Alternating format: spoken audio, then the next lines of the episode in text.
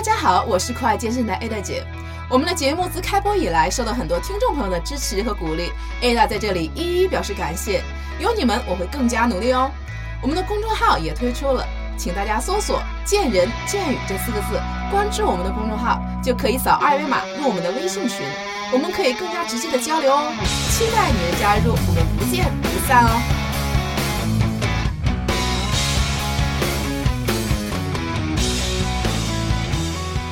最近呢，我有些朋友开始参加一些铁三的项目比赛。在我的印象当中，铁人三项应该是奥运会里面的项目。但是不管你留没留意，这项运动的确在我们身边已经开始悄然的兴起。今天我有幸邀请到铁人三项的第一人，业界大咖党奇老师，跟我们大家一起来聊聊这项运动。首先还是请我们的嘉宾跟大家打个招呼吧。Hello，各位大家好，我是党奇。欢迎党老师啊，做客我们的项目。首先，这个党老师赶紧给我们普及一下这个知识啊！我觉得我也是这个，呃，还比较初级的一个水平。我想问一下，这个铁三运动它的这个起源到底是这个哪三项呀？它到底是起源是是怎么回事呢？就这项运动？呃，这个呢，铁人三项是起源于一九七四年，当时是在美国的夏威夷，在这岛上的一个酒吧里面，很多这体育官员啊，就在喝着啤酒啊，在大家在这聊天争论。说这世界上什么项目是最具有挑战性的和最难的，是吧？然后有些人呢说是足球，有些人说是橄榄球，有人说是这个长距离自行车，有人说是马拉松跑步，也有人说是在这种呃公开水域啊，就是海里游泳啊，就是众说纷纭，很多。对对，然后我觉得都挺有挑战性的。对，在大家正在这种争论的这个时候呢，就来了一位这个海军准将。他这儿说说，大家不要争了，咱们明天早上，咱们就是先下水游上这，游到那个岛上再游回来啊。当时也不知道有多远，然后呢，就围着我们这岛再骑一圈自行车，然后再跑一个马拉松。对，这谁能完成这个呢？谁就是这个，就这个就是最最最厉害的，哎，对，最最有挑战性的这样的一个项目。当时也没也没给这个项目起什么名字啊。然后第二天呢，就马上就十五个人报名参加比赛。在呃比赛马上开始的时候呢，主持人就说，啊，那么今天这个项目呢，如果谁能完成呢，他的余生将在吹牛中度过。就这样，当完成了，的确是，对，这样呢，十五个人呢，有十四个人完成了这个比赛，啊，然后来量一下这距离呢，游泳差不多就是三点八公里，自行车是一百八十公里，然后马拉松呢，就是全程的马拉松都是一样的，就是四十二点一九五公里了，啊，所以说呢，这后来就是管这个叫做铁人赛，就叫 Ironman。嗯啊，诞生是是从那个时候，差不多开始正式的比赛，就是都正规化的第一届比赛是一九七八年，你看跟我是同龄，七八年是吧？对对，他也，然后距离呢就是三点八公里游泳，然后一百八十公里自行车和四十二点一九五公里的跑步。那么呢，这个项目起源以后呢，迅速在欧美啊，包括这个澳洲啊风靡。发展的非常快，很快啊！对，在我们亚洲的话，像日本、韩国啊，这个发展的也都非常快的。但是我觉得，怎么好像这个在中国好像并不是发展的好像很普及的那种呢？反而是就最近这一年两年，我好像才发现，哎，我周围有朋友开始参加一些铁人三项比赛了。而且在我印象当中啊，我觉得铁人三项就是我第一次知道这个比赛，是因为在奥运会。呃，刚才跟您聊过天，您说是在这个二零。一零年，呃，两千年啊，两千年，对，在两千年的时候，它就已经是成为一个奥运会的一个比赛项目啊。所以说才慢慢兴起的。那好像目前在咱中国大陆是不是发展的没有那么像这个其他国家发展那么迅速啊？就是最近两三年吧，发展的算是比较快。嗯啊，要是十年前的话，你这我我相信啊，很多人都连听都没听说过铁人三项这个项目到底是什么。我我那会儿开始练的时候呢，很多人都觉得我是不是有受了什么刺激，有什么毛病？这人为什么好好的，呃，要要去练这么艰苦的项目？有时间，比如说你。呃，什么吃点喝点，在唱唱卡拉 OK，打打麻将什么的，不是挺享受的吗？就是这个，就是源于每个人对这个运动的爱好，对这个看法不一样。然后呢，就为什么说国外那个就是那么风靡啊？就是，呃，就是大家对这个运动这种热情啊，对比较高涨。还有一个呢，就是就是发展到这个这个事物啊，包括咱们的意识啊，发展到一定的。呃，程度以后呢，可能这个精神上的这种追求更多。就是咱们国家之前的像马拉松的比赛什么的也都很少。对现在这两年马拉松是非常风靡的对啊很多很多也很很 normal 的一件事情了。对，这就是、嗯就是一个这就是一个非常简单的一个道理。可能就是十年前让很多人都知道，但他也不去跑。但现在很多人都抢着去跑，包很多比赛连报名都报不上。对，吧而且像全国，不仅全国各地，我知道还有很多朋友他们飞到国外去参加马拉松，哎，对呀、就是真的这样。是对你，如果现在这种这种情况，如果倒退十年看，让让那个时候的用那个时候的眼光来看待现在这些人呢，可能大家觉得他们不正常。但是现在，你去跑马拉松，大家觉得这都很正常、啊，很正常的一件对吧？很健康啊。而且，但是马拉松你跑跑跑多了的话，你可能就对这个不太满足了，你可能就会。想有更高的那种挑战哎，对，追求也好，想有更多的你挑战对你就可能就开始参加铁人三项这个项目了，因为这个可能会更更更有挑战性一些。我想问一下，这个嗯三项这里面到底是哪三项？然后它哪个更重要一些呢？你觉得这三项里面，呃，它是游泳、自行车和跑步嘛，嗯，然后你觉得哪个更重要这？个重要程度呢，可能，呃，是是 Ironman 的比赛里边呢，嗯可能骑车、跑步都比较重要。那么在这个奥运会这个距离里边的话呢，可能三项都比较平均，都平均都都比较重要。哦刚才说呢，奥运会这个距离呢还没没说到，就是两千年的时候是当时呢是悉尼奥运会，然后那个萨马兰奇主席呢、嗯决定把这个铁人三项这个项目引进到奥运会，但是他在考察这个项目的时候呢，发现这项目太长了啊，有那个就是。比如游完泳上来，大家骑自行车一骑一百八十公里，可能都骑四个多小时 才能回来，是。这观众没什么可看的，不太利于转播，对对。对吧？这奥运会对，从从观众的角度来讲，我觉得这是有点儿，对，所以说呢，嗯他也想就是为了大家能更好的观赏这个比赛，还有呢，就是把这个就是项目更更好的普及一下嘛，对吧？因为那开始那个距离是比较长，确实那个比较有挑战性，但是呢，可能会很多人呢就会望而生畏嗯啊。他把这个距离后来做了一些调整，所以现在呢，我们的奥运会的距离的铁人三项比赛呢，它是包括1.5公里的游泳、嗯40公里的自行车和10公里的跑步，相对来说呢，比 Ironman 那个距离呢就是短了很多，啊，那我觉得真的就是比较，在我听来，我觉得还比较容易接受的，亲民了一些啊。对对对，亲民很多啊。对，我觉得这个嗯距离的很多人其实只要会游泳啊，就就真的就可以去尝试一下。一点五公里游泳也不算太长，嗯像四十公里自行车和十公里跑步，只要有一定的这种运动基础的话，都可以完成，只是时间快慢的问题。对，我觉啊得是可以的。对。那目前现在，那我们现在传统这个铁三项啊，就是你们，我知道你今年参加一下比赛，嗯那现在你们咱们参加这个项目，它这个标准和奥运会是一样的吗？还是说实际上还是要比奥运会要这个时间标准要更长一些呢？嗯、就是，嗯、我个人的话是嗯比较偏重参加 Ironman 的比赛，嗯就是那个长距离的那个哈，游三点八公里，三点八公里啊，然后一百八十公里自行车和一个马拉松的跑步啊，对。我个人比较倾向于这边，所以说我经常参加这个比赛是要去国外。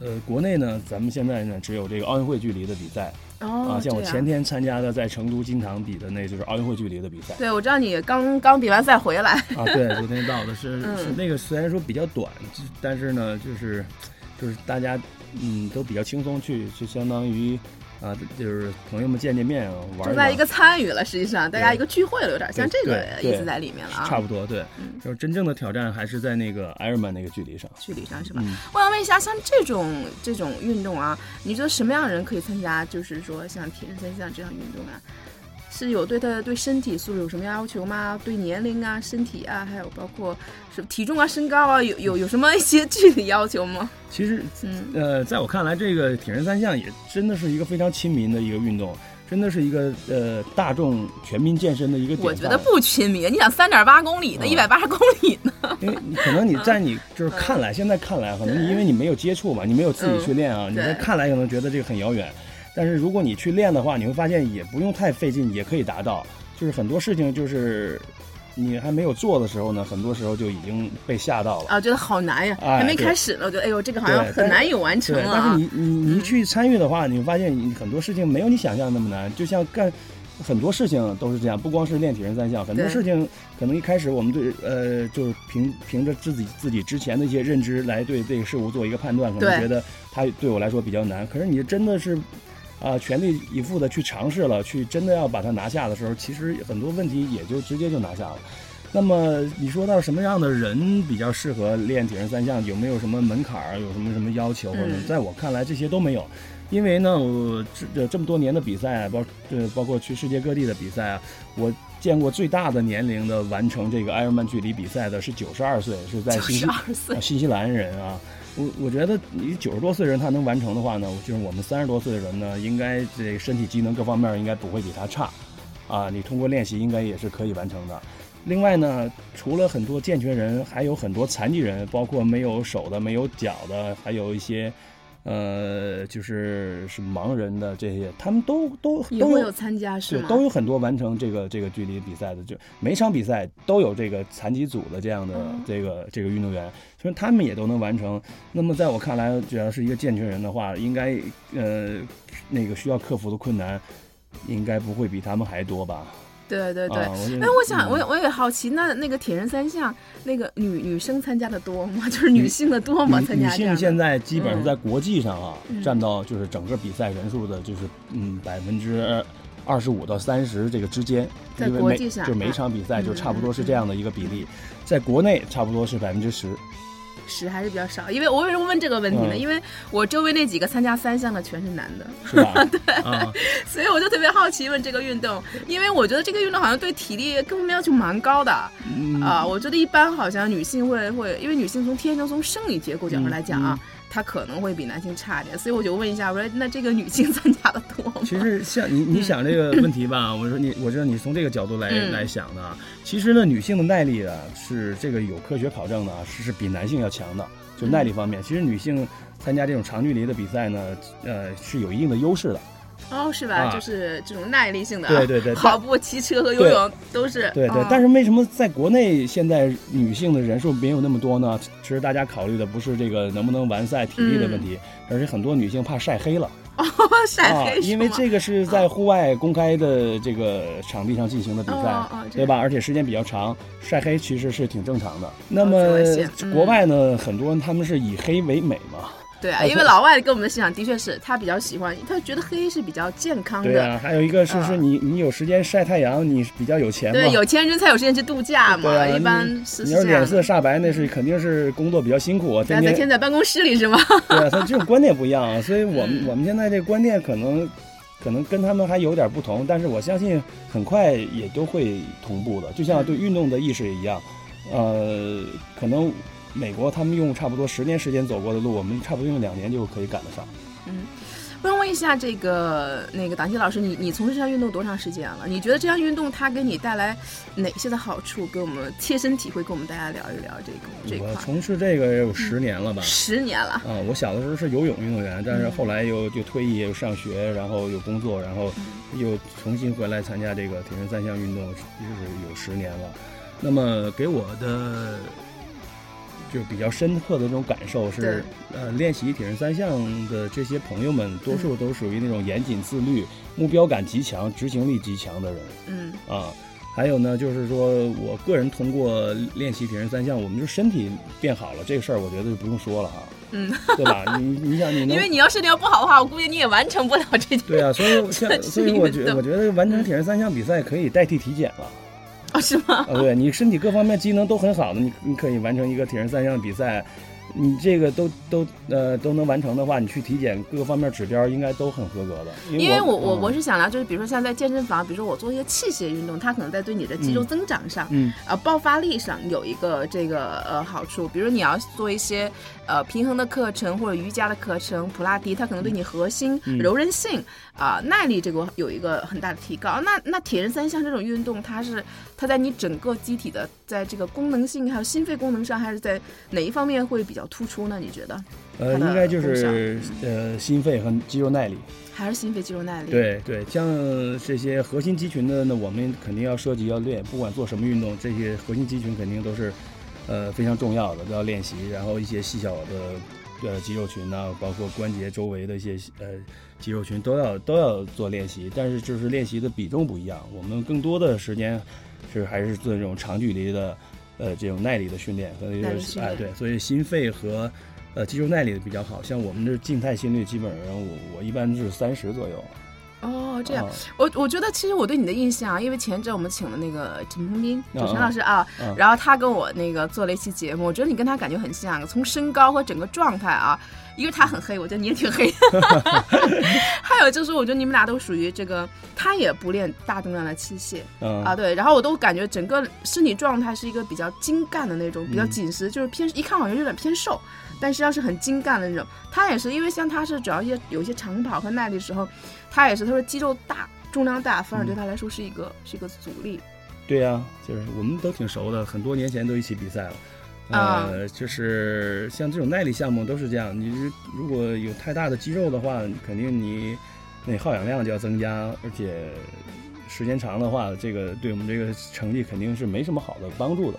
所以看到很多那种职业的，呃，包括什么马拉松的这样的嗯选手什么的，都看就非常非常瘦了。但是铁人三项呢，相对来说就不会像马拉松的那么瘦，因为它还有兼顾游泳和骑车。对，游泳和骑车，所以说看起来是要有铁人铁一定的。哎对铁人三项的运动员看起来的那种身材呢，相对来说，呃，就是跟就是很普通的人那种感觉啊，嗯对比比较比较正常的看着。我想问一下，因为刚才你提到，就咱们一般这个呃比赛的项目，他说你说怕女孩子都是怕晒黑啊，女性，咱们都是在户外的。完来嗯完成我们这些项目啊，比如说游泳、骑车和跑步，所以说那要在户外，那它会有一些有一定的一个危险性嘛？那你户外那泳肯定不是泳池了，我觉得肯定嗯是，肯定是江啊、河、火海啊一类的，是不是？对呀、包括骑车，包括这个跑步，你觉得这项运运动有有有危险性吗？你觉得在他的比赛过程当中？我觉得这种都是相对而言的吧，嗯就是这种危险性，我觉得是什么时时时刻刻在什么地方都可能有存在一定的危险性啊。嗯，你就算是练瑜伽，也不见得就是没有完全没有对，有受伤的机会，这点我承对吧？这这动作不当也会有，呃，对对。这这都是相对而言的。像那个像比赛上，在这种公开水域啊，通常来说啊，你要是去比赛的话，你之前会进进行一些针对性的训练啊。哦，这样。对你，你真是就是说，你都练到一定那种程度了，你才会去比这个赛，不然的话，我相信不会去冒这个险，报这样的去报这样的比赛。如果你游泳平时在游泳池里都游不下来一千米的话，你你敢去报这个艾尔曼的比赛吗？它是在公开水域有三点八公里，对吧？你肯定是要相对做呃做好了你的准备了，然后你才去比这个赛。那么你在这个准备的这个过程中呢，其实就慢慢的就把这种危险性的系数就降低了。那在比赛的过程中呢，像这种比赛，他们的的这种那个保护啊，这个嗯都是做的非常的好的。在比赛的过程中，在比如说在游泳的过程中哈、呃，差不多每五十米左右就有一艘船，船是定在那儿，倒是不动了啊。但是哦不动但是呢，有有就是还有很多那个小的划艇啊，就不断的在在运动员的周边啊，就在那儿观察。如果有有的运动员感觉身体不适啊，比如说他水平也很高，但是也不排除他当天身体状况不好，对吧？，嗯，有有些出现问题的话，你只要举手示意，马上就会有人来施救，然后快艇拉走，然后配备的医生啊、救援啊这方面都很到位的。啊，那现在就现在我们国内比赛也是这样吗？对啊也是也是这样比较完善是的，的，是。的，是的，啊，所以这个方面应该是没有什么问题。我们比赛这么多年了。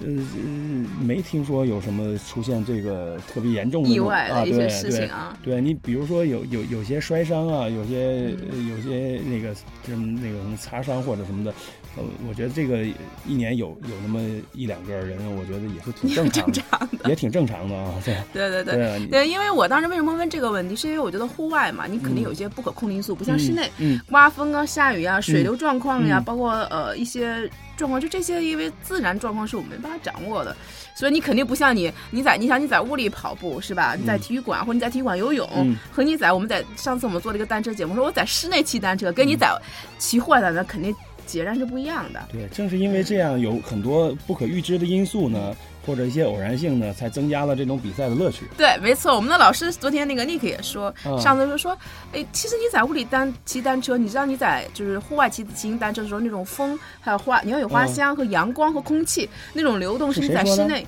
是 Nick，就是上次你应该也认识的啊，是加州的吗？对对对对对对，我认识。我跟他说我说要请你，他说啊，那个党姐很熟的，嗯，他就说说你在室内骑单车，你你永远不会体会到就室外啊，对，那种那种真正的那种感受，就那种乐趣是你在室内对，那是真那种那种用身心的那种享受，还有就是真那种呃跟大自然的一个亲密的接触，还有一些真是你遇到一些未知的一些情况，就是。像我们比赛的过程中，肯定会有发生很多你想不到的一个状况，因为这比赛时间太长了。那么有很多的那种状况呢，其实你在呃面临这种状况，你对他的处置的方法、你的态度，其实很多时候呢，就体现出你对你自己人生的一个态度。像我们是这么认为，因为在比赛中一些遇到一些一些事故、一些情况的一些你的一些态度，然后呢，呃反过来可以给我们的人生一些借鉴。啊，就是我们觉得你有你是怎样对待你的比赛的，你就是怎样对待你的人生的。所以你刚才说提到了，就是说，一般我们练铁人三项比较自律，然后自律性比较强。我觉得这个可能也是这项运动，然后给我们带来的就是性格上和这个一个一个塑造。对，是不是也是这样？嗯。我想问一下，咱们这个铁人三项啊，我我其实也了解过啊，游泳呀，还有跑步和自行车，我就知道这个我们这个费用啊，我知道其实这是个这个自行车啊，好像是花费是是不是最大的最大的一项，而且我知道好像好的自行车可不便宜。嗯，这铁人三项呢，基本上它的消费百分之七十来自于自行车这一块儿，像游泳和跑步，其实大家可能。就算不怎么从事的话，你就是大致对这个能够消费的这个金额应该大致有一个概念啊。但自行车这块确实很多人就是没有太怎么接触过这种专业的赛车，他对这个可能没什么概念，他可能觉得很多人觉得哇三千块钱的应该是最棒的了吧。那其实三十万的也有，对，因为我听过几十万的都有，这都赶上一辆车的价格。是啊，是 啊，而且他们投入的真的不小。你看我那几个朋友，那几个哥哥啊，他们投入自行车，我看可都可都不便宜，我都敢买，都敢，我觉得都敢买一辆车了。我觉得。对，其实这在我们看来，这都是一种那个投资健康嘛，也算是。然后也就在我们就是，我觉得打麻将啊，或者你打高尔夫，可能一一年花钱也不少。我是觉得你只是你换一个方式，你喜玩喜欢这个就玩这个。嗯，我觉得也不算什么。还有一个就是这个东西也是风险由人的，并不是说呃所有的车都是好几十万那样的。呃，一般我们来说就是很非常专业的，已经可以够参加比赛的这样的自行车，就一万多块钱的就有了，就有了，就可以了，是吧？就就是非常棒了，已经是。但是你如果就是有些人就可能追求的比较高啊，还有一些自己个性化的需求的话。那这个上边可能就没有什么上限了，是吗？对。但是一般来说啊，就是我们入门，你跟我说，就是我们入门级别的吧。就我们想参加这项运动的话，那比如说我们一般车多少钱就是可以，差不多我们就可以。就就一万多就可以。就一万多就可以。一万多就可以了。如果你没有什么特别更多的这种要求的话，这这个车已经非常棒了啊，性能啊各方面来说已经完全足够了。那可以啊，那我觉得那个也比单反便宜点儿。我有好多朋友玩那个单反相机，那也好贵的了。对，而且这个没有什么太多可以重复消费的地方。那个车能骑多久啊？只要你没摔坏，它一一直可一直可以骑，没什么问题。好多品牌都是终身质保的。哦，那还真的，那还可以啊。对，就终身质保。如果你骑的过程中，它如果因为它的这个质量问题发生了的话，发生问题的话，他就免费给你送一个新的给你。啊，但你自己摔的不算啊，对吧？是是是这样，所以说这一块来说呢，就是很多人装备这一块，对，也真的是丰俭由人，丰俭由人，不见得是一定要花非常非常多的钱才可以投入。啊，换句话说，如果你就是还是比如说是学生啊什么的，真的也不想，呃，连一万块钱我也不想花，但是我还挺喜欢这个运动，我我也觉得挺好的。你你就是弄一辆一千来块钱的自行车，你只是来参加一个比赛。一一种人生的体验，参与对一种人生体验，我觉得没没有没有人会看不起你或者怎样。我觉得能够参加铁人三项的，就是在都是挺有勇气的人，我觉得都值得我们去尊重的，就都挺好的。对啊，所以我觉得我们的听众朋友啊，我觉得以后也不要被这个一些这个车的一些费用啊所所所觉得所难住。其实不管是你是学生还是刚刚刚刚啊，比如说打工的一些朋友啊，其实就像刚才党杰老师讲的，只要你有这个热爱这项运动的心，只要你能够参与进来，其实就是一项很好的一个开始。没错，嗯嗯。还有我想问一下，现在我想问一下党杰老师，这这个咱们体验三项应该是有业余的和专业组的一个区别是吗？国内国外是不是水平？差异好像也有一定的差异啊，这给我们大家介绍一下呗。对，现在我们呃国内所谓的就是专业呢，就是咱们有其实有国家队的，就是他们是专门备战那个奥运会、奥运会的，对，因为它是奥运会项目，对，只参加这个这个这个奥运会距离的，就刚才说过的一点五距离，一点五公里游泳、四十公里自行车和十公里的跑步。那么业余的呢，当然就是我们这些大众们都算是业余的运动员哈。就是在比赛的时候呢，就国内这些比赛呢，通常是是有一天是专业组的比赛，一天是业余组的比赛，它分开比的。嗯。那么就是还有就是我们国家目前的这个铁人三项的水平呢，可能在在国际上不能算是一个特别强的一个国家。嗯，在亚洲来说呢，我们跟日本、韩国韩国还是有一点点的差距啊。像亚运会的话，我们。嗯，都是男子、女子都是拿了第三啊，前面都是日本人，全是日本是吗？对，然后在在那个奥运会呢，我们也呃呃男女也各有一位选手去去参加了伦敦奥运会啊，呃，这个排名也算都算是比较靠后，但是能能够参加奥运会呢，这就已经是一个突破了，因为这个项目毕竟进入中国也比较晚。你没有那么多的群众参与这个项目，你也很难找出那么几个拔尖的运动员来去，对吧？就但是你像比如说咱们国家这乒乓球就是羽毛球，这是我们家国家强项，跳水，这都是中国的强项，这个非常强。但是这个看回来，其实就是它的群众基础非常好，嗯，对吧？有很多人在在参与，然后在推广，所以说呢，那那他这个。呃，选材也好啊，运动员那个阶梯式的，就是一一波一波的啊，都能跟得上。这铁人三项这块，咱们现在还没有能够做到这一点。一共呃，愿意练的人也还没有那么多，所以说你也不可能指望着就是现有的几个人就一定就就要横扫世界或怎么样。我觉得也也不太现实。其实对于铁人三项这个推广这方面呢，还真是需要我们呃所谓的业界人士吧，包还还需要一些像。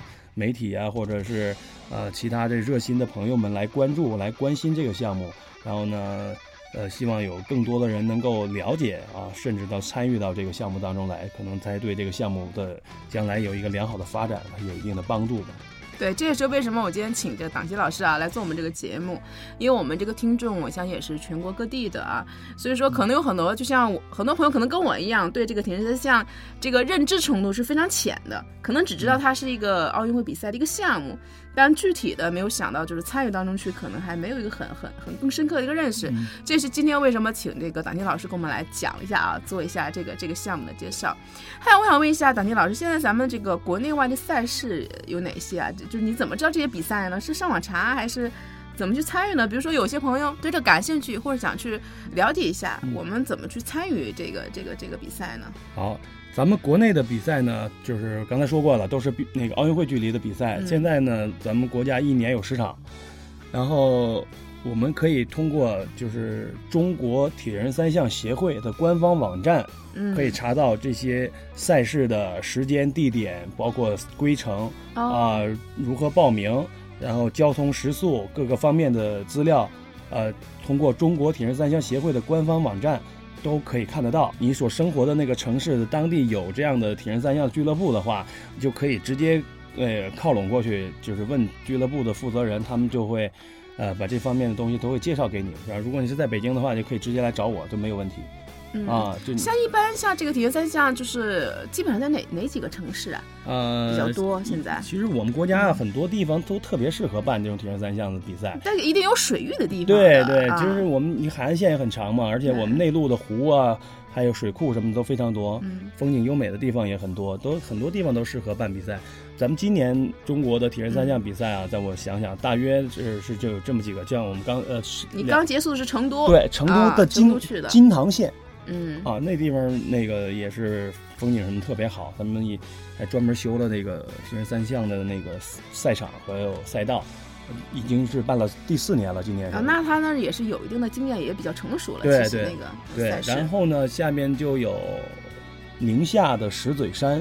哦，宁夏在七月份，然后八月份是哈尔滨。哇，那是我的老家嘛，对吧？要不要二号有松花江是吗？我觉得要不要去参加一下？我我我要去参加。我觉得一个啦啦队吧。你可以，你可以参加一嗯个什么体验组啊，这样很短的体验组是二百二百五十米游泳，嗯然后自行车骑六公里，跑步跑一点五公里，很短，我跑过十公里，我在奥体跑过十公里啊这是体验组挺。然后接下来就有北戴河的比赛，有北京，有威海，呃，下面还有广东。那都是好地方呀！我一听，我觉得办铁人三项比赛地儿肯定都是好地方。对，一定的风景优美，有山有水，对有河流，对对对对，肯定。风景比较优美的一个地方，这也。是为什么就是那个就是世界各地都很抢着办这个铁人三项这个比赛啊，嗯其实对当地的这个资源也是一个对外界一个非常好的一个宣传。嗯像美国一年就有八百多场的比赛啊，日本一年还有三百多场的比赛。那我们一年才十场，对，那我觉得差距太大了。我觉得这个差距不是一点儿半点儿。是啊，所以我们那嗯像像美国，他参加的人数呢，一年有三十万，我们中国现在一年有一一万多，所以说，呃，差距还是挺大的。对但是这个东西发展很快，美国它发展到三十万也用了挺长时间，但是中国这个人口基数大，我相信，你像呃从从从一万到三十万，可能中国用用个五年差不多就我觉得就差不多，但是美国可能用二二三十年了。哎，那也不一定，还真是。你看我们这个马拉松，头几年我看都没人去跑呢，对呀对呀就这两年，我觉得就是真的是风靡整个全中国。我觉得四处，而且四处办比赛，对呀、所以说很快了都。马上就好几百万了。嗯对以前都就是能跑马拉松，可能也就几万人或者怎样，对，是这样的很少了。。现在好几百万人都有了。对，所以说我相信这个还是需要我们大家有一个不断的一个推广，然后还要亲身参与进去。我相信这个过程，像党金老师说的，应该也是一个挺有意思的一个享受的一个过程啊。没错，像国外的话呢，嗯如果想参加一些国际的比赛，可以登录 Ironman 的网站嗯，啊，他们有官方网站，全年的赛事都都可以看得到。然后我们每年也都一呃，国内的很多朋友也都去国外的很多的好的很好的地方啊。你参加过国外的比？赛吗？我就今年就经常参加，我们每年都出去好几次的。你今年去了吗？今年去了吗？还没去呢。今年还没去呢，今年马上到七月份去加拿大惠斯勒，八月份去日本北海道，呃，这个都是非常好的地方。去年我想去年去了哪儿啊？去年去了美国的西雅图，还有德国的 Rose，还有马来西亚的兰卡威。哇，我觉得都是好地方，对，听着就像一场就像一场旅行一样。是，而且每次比赛都是这样，我们嗯都是带着家属一起去，比完赛以后，全家人在那边一起玩玩一周，然后再回来。哇，那我觉得听起来啊好棒，我觉得比赛那个场地 嗯通常都是旅游胜地，有山有水的，有山有水很美的地方。对，是这样。所以说呢，那个很多地方都是非常适合旅游的。我们一般提前三四天去，然后，呃，家人可能在那儿休整休整，我们做做赛前的一些准备。准备，嗯到比完赛以后，然后马上就是家庭时间，一周的时间，我们开始回馈给家人，在哇，听起来好棒。啊陪着他们在那儿呃 去呃旅旅游啊、购物啊，看对，嗯就是挺好的。因为我们平时训练可能。呃，需要很多的时间，可能陪家人的时间就少少一些。然后呢，就是每次利用比完赛以后的那一段时间呢，集中回馈一下，表示一下感谢。那我觉得季老师啊，咱在咱们最后给我们就是一些朋友啊、听众朋友，就想参与这个，呃，听了节目以后对这个铁三感兴趣的啊，想参与一些的一些朋友，给我们最后提一些建议吧。因为现在这个铁人三项呢，呃，在中国发展也非常快，嗯、很多呃朋友呢都开始准备尝试了，呃，那么我的一些建议呢，就是说在训练上面呢，最好呢是就是加入一个俱乐部，当地的有俱乐部是最好的。如果你那个地区没有这方面的的话呢，可以其实可以，因为现在网络也比较发达啊，可可以呃找到北京的、上海的还是广州，反正有很多呃大的城市都有俱乐部，可以联系得到。然后呢，呃，让让俱乐部的一些教练员们给给一些啊、专业化的建议。嗯啊，那是具体的。但是在我这儿呢，说一个比较广泛的，就是说，呃，你要想参加铁人三项的比赛的话呢，最好是要定一个目标，参加哪一场比赛，要先定下来这个目标，然后呢再去围绕这个目标再去做训练，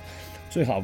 不要说是我先练着，然后盲目的，比较对，盲目。我先练着，嗯完了我练练到什么程度了以后再去比赛，那那你可能永远都练不到一个很好的一个程度，可能没有永呃，可能永远没有就是完全准备好了的那一刻。嗯就是，哎，你先一定要明确的目标，先锁定自己的目标。对，先锁定一个比赛，然后呢，差不多建议啊是最好是半年以后的，然后给自己一段时间，啊、可以好好的准备，然后呢，在这个时间呢，呃，尽量是请教俱乐部的一些教练或者一些老手们，给些给些呃经验这方面的帮助，或者一些训练方法上面的一些指导，因为这个相对来说呢还是复杂一些，嗯，要安排好很多的就是训练的计划。比练某一个单项要复杂很多，对，绝对绝对它不是一项像马拉松，比如说我只是去跑步，对对对因为它是三项的一个一个一个比赛，而而且它也绝对不是简单的乘以三的这样的一个概念、啊，对，所以说呢，很多东西是要要要非常非常动脑子的，要而其实也很很精细的，对对要有一个安排的。其实，啊对，所以说、嗯。很多那个铁人三项高手都都是一个那个非常好的那种统计学家，我觉得。数 据较会合哎合理的安排，实对际上对对对时时间管理大师都可以这么说，真的啊。呃，所以说我的建议就是这样，给自己定好一个目标，然后呢，寻找周边的俱乐部，寻求支持和和帮助，然后呢，不要太急于求成，然后按部就班的按照计划去训练，然后最终呢达成目标。嗯，非常感谢啊！今天听了这个党提老师介绍啊，我们知道铁人三项是综合了三个截然不同的运动项目，是一个体现生活方式的运动，是一个不断挑战自己、超越自己的项目。其实呢，不管你从事哪个行业，不论你参加哪种运动，水平的高低，只要你有一颗坚定的心，就可以享受运动中的快乐。今天再次感谢党提老师的分享，欢迎你们下次再收听我们的节目，大家再见。好，大家再见。最后，特别恳请各位喜爱我们的战友们，在你们正在收听的博客里面，帮我们点一下订阅或者点赞哦，这对我们有极大的鼓励和支持，也对我们很重要哦。另外，想跟我们一起吐槽、一起笑的朋友们，请添加我们栏目的微信公众号或是 QQ 群，请搜索“见人见语”。健是健康的健，人是人民的人，健语的健呢是贝齿健，相信你们懂的哦。语是语言的语。我们的几个主播还有每期的嘉宾在这里随时等候你的到来哦。同时，我要特别感谢我的好朋友大董提供了我们这个录音棚的使用，这里的设备和音质都是一流哦。有需要的朋友们可以直接打电话联系他，电话是幺三五二零三四九九幺幺，幺三五二零三四九九幺幺，融合音频音乐制作室。再次感谢大家的收听，我们下期不见不散哦。